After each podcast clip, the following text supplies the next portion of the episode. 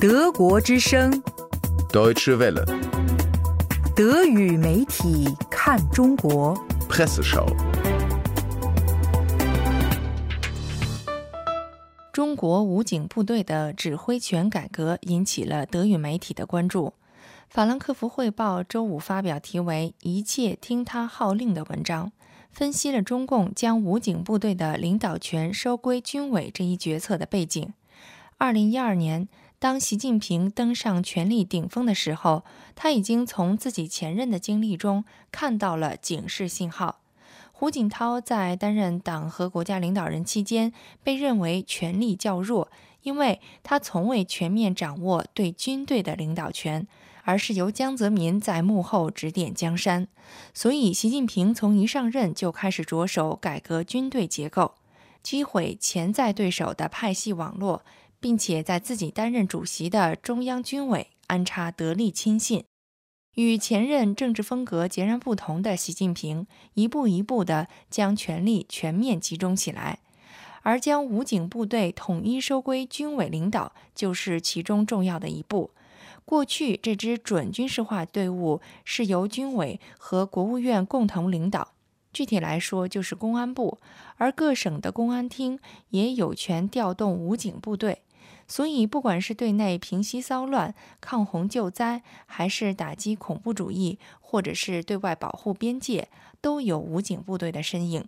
对于这支队伍的具体规模，有着不同的猜测。南华早报估计，全国应该有大约一百五十万名武警官兵。虽然人民日报的评论文章将这一决定称为旨在实现中国梦、强军梦的重大政治决定，但是法兰克福汇报记者认为还有更深层次的原因，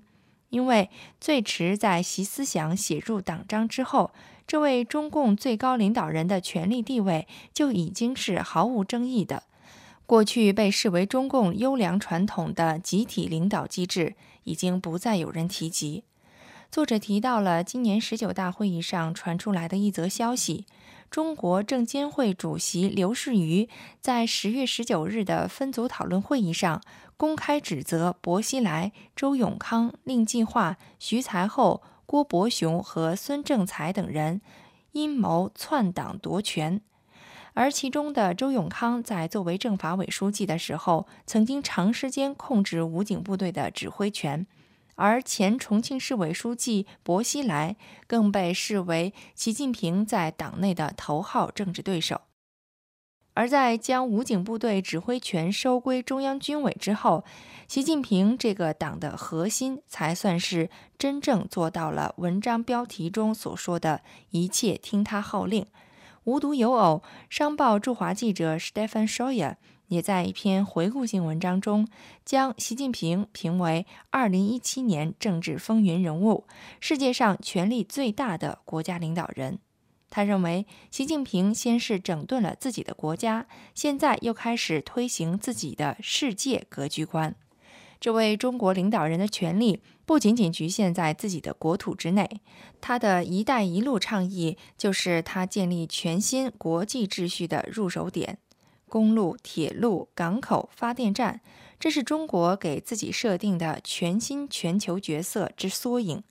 已经在计划之中的各项工程，总价值估计在九千亿到一点一万亿美元之间。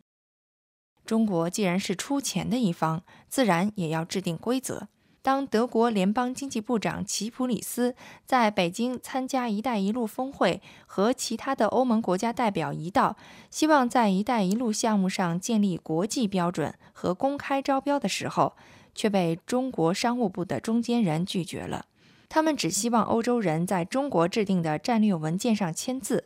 修改权和话语权是不存在的。所以这份文件最终在没有欧盟国家签字的情况下发表。不过，还是有六十三个国家毫无异议地签了字，支持中国的战略。作者最后总结道：“中国如今的强大已经达到了几百年来的最高点，而习近平则是一个希望利用中国的经济实力来争夺更多全球话语权的领导人。他巧妙地利用了美国总统特朗普在很多领域留下的权力真空。这个世界将会打上更多的中国烙印，不管我们喜欢还是不喜欢。